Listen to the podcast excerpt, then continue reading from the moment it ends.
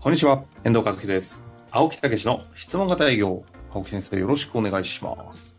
はい、よろしくお願いいたします。いやー、BGM もね、変わりながらの。あ、そうそうそうそう。あのね、この前、気づいてなうかっちたのねの母親が92なん。おうええあの、もう、朝電話かかってきて、親父が亡くなって近くに一人で住んでるのね。はいはいはうんうんうん。それで、歩けんようになった言うてね。い。うんうん。うん。それがもう行ったらもう、腰へたって、うん、もう全然歩かれへんのよね。うんうんうん。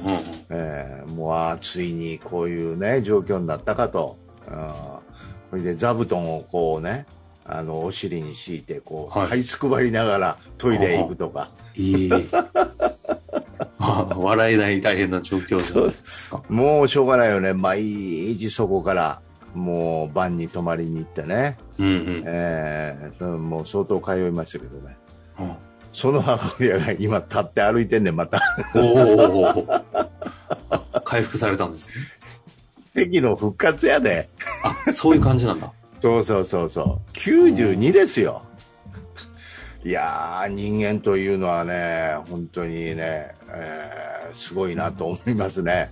それで、まあ、その、そ立って歩けへんから、もう、もうひょ、ヘロヘロやからね。うん。だから、あの、こう、あれ、注射、コロナの3回目。うん。もう中止して。うんもうこんなもんコロナにかかるどうこうじゃないやんか。はいはい外へも行かれへんしね。そうですねええええだけど復活して、コロナ、コロナの注射受けに行かなあかんって受けに行ってましたわ。血がだる一家ですね。まだ、まだまだ生きるつもりや な。さすが血が流れてる。いやー、すげえわ。生命力というのは生命ね。力が継承されてますね、ちゃんと。あの、ちなみに冒頭にあの BGM 変わったみたいな話につながるわけではないんですね。え、何何この話 ?BGM 変わっとったね。変わってた。なんか、す結果そこにお母様が実は92で通全られて然、る時に全然関係ない。お音楽を聴いてとかじゃないんだ。 ない。関係ない。ただ喋りたかっただけ。話したい生命力があるという話。そっちか。全然回収してくれないからびっくりした。そうそうそう、音楽変わりましたよ、皆いさやん、もういね。いですよ。まあそんなね、感じの中で、今回もね、ご質問いただいております。す。はい。いきたいと思いますが、はいえー質問だけなんですよね。ちょっと質問だけご紹介させていただきます。定期購入の訪問販売でも質問型営業は効果があるものでしょうかほうほというだけですが、来ております。はいきっと、定期購入法販って、なんかそれこそあの牛乳とか、新聞とかうほう。、そうそうそうそうそうそう。うんまあ、あとはなんか、なんかダスキンとかみたいなの、清掃具とかも、そうですよ。よね。タッパーとか、わわかんないいですけど、やなんかーそういう感じですこれ、ほんでもうちでね、あのー関わってやらせていただいたことあるんですよ。そうあ、お、あの、まさにこの定期定期購入購ビジ入ネ、ス。定期購入のやらせていただいたことあるんですけどね。これ、ものすごい効果あるんですよ。ありそううん、だけど、うん。イメージはわかんないえ、なけんでど、うん。いや、効果ありそうですよね。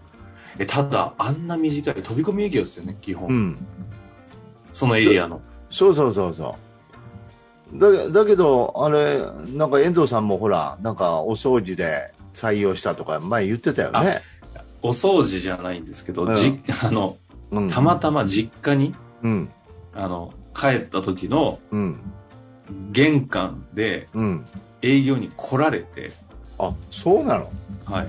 で、うんそれが、ちょっと商品言うともう、もうあれって分かっちゃって、ちょっと置いときますけど、えまあいいですよね、別に行ったって。牛乳だったんですよ。えおー牛乳あおで、なんか、そういう、もうシンプルだったんですよね。これ、うんあの、飲んだことありますかみたいな言われて、はいはもいう、道誰もが知ってる商品ですよ。あ、はいはいはい。でも実はこれ、あの、その辺に売ってる市販のものとは、こ今回ちょっと中身違うようになってるんですって言われて、ほうはいほうほう。はあ、はあはあ、で、なんか、かそこから定期購入で、一旦ちょっと興味あったんで、ええ勝手に、あいいただいて、あ、じゃあちょっと、あの、伝えときますねって言ったら、なんか2、3日後に、あの、要は自分の母が加入、購入を決めてたっていうプロセス、ブラックボックスで見えてないんですけ ど、クロージングされてたのを見たので、あ、質問型営業効果ありそうだなと思ってました。あとなんかお掃除もなんか言ってたんじゃないの取ってたっつって。掃除もあれじゃないですかね。それこそ、うち母がですね、もうあの、すぐ物をね、売られちゃうん ですよ。あ布団買ったり、え清え掃用具買ったり、買わされるんだもん。ん。青木先生なんてカモですよ、カモ。で散々そのカモにされてる母をちっちゃい頃見てたので、ええダスキンも買わされてるの見てるし、はいはいはい。買わさ掃れて除機買わされてるの見てるし、なんかね、あらゆるのにやられてるの見てきてますね。まあ、あのーというようなことをね、えーやっぱり、こう、自宅へ訪ねて、で、一件ずつそういうことの、あの、ご提案するっていうのはね、例えば、あの、やっぱり手間が省けるとか、うん、それから、ね、そういうことを、うんやっぱりそうじゃないですか、牛乳でも、その、えーお掃除でも。うん買いに行く手間が省けて、そこで、えー交換してくれて、それで、べその効果が倍増してたら、うん、他よりも良ければ助かりますよね。うん。うん。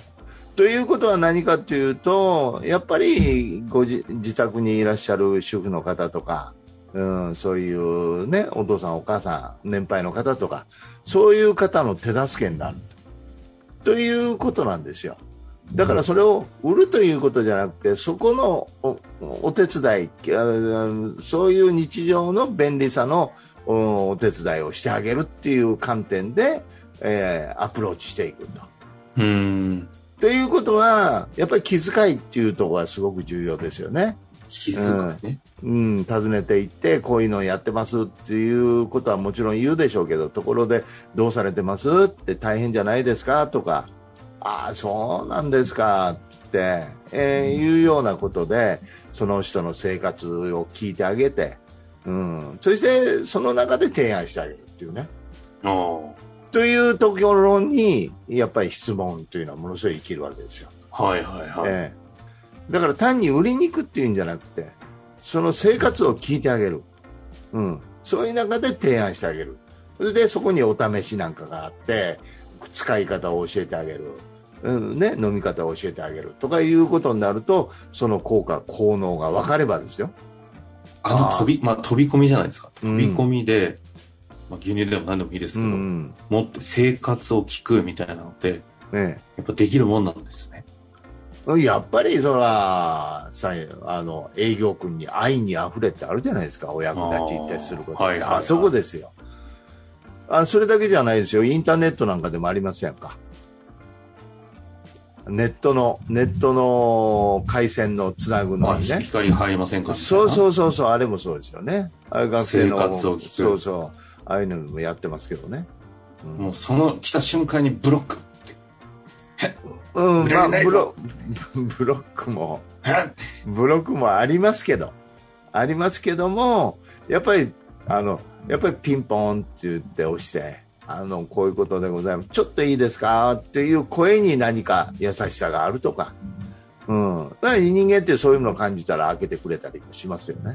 ああ、やっぱそこ。ででも全然あれですね、青木先生の雰囲気と、まあでも、え教育、指導されたこともあるっていう意味で言うと、できちゃうんですね。えいや指導したこともあるし、実際同行でやったこともあるしね。だから飛び込みを、飛び込みをして、あの、しするのにインターホンを押すでしょあの、なかなかうまくいけへんから、ピンポンって俺が押すんですよ。で、俺押すと人出てくるんですよね。まあ、 まあよくある話ですけどね、これは。なんで出てくんのって いうことなんですけど、やっぱりそこのこう声とか、優しさとか、うん。という愛にこ溢れおと役と、立ちにそうそう徹するそうこ、うん、うん。あの、こういうことですけど、ちょっといいですかってす、うんということもいるんですよ。うん。うんだらだらだらだらインターホンで喋ってたらいきませんけどね。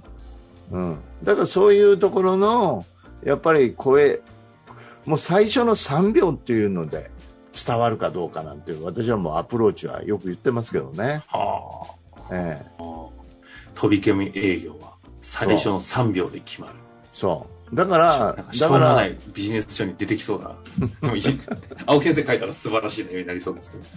いやいや、でもそういうことなんですよ。うん。やっぱり、あそのお役立ちっていうことのためにやってるんだっていうことがきちっと結びついてて、うん。そうすると、そのことに対することをきちっと、うんどういう生活をしてるのかとか、ええうん、いうことを聞けるっていうことになるんですよ。ね、でそれを要はちょっとわからない人たちにはトークとして落として練習をしてそれこそ鍛錬をしてそして出て生かしてあげるっていうことをやればいいっていうことですよね。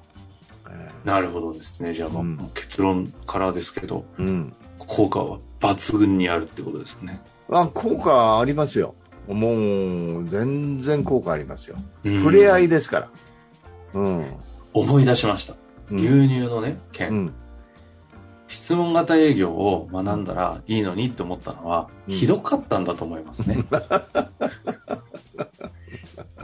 そう一言もうちょっと、なんか、そう、お役立ちに溢れてくれてね。まあ、うん結果、多分商品がいいので、うちのね、あの、人のいい母は、あの、簡単にクロージングされてたようですけど、 あれ質問型営業入ったら本当に変わるんだろう、もったいないなっていう印象だったのだからを覚えてます。サンプルを配るっていうのもね、お大きな、やっぱり、こう、重要なやり方ですよね。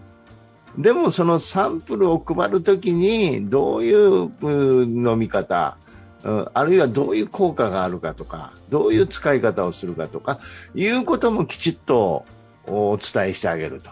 うん。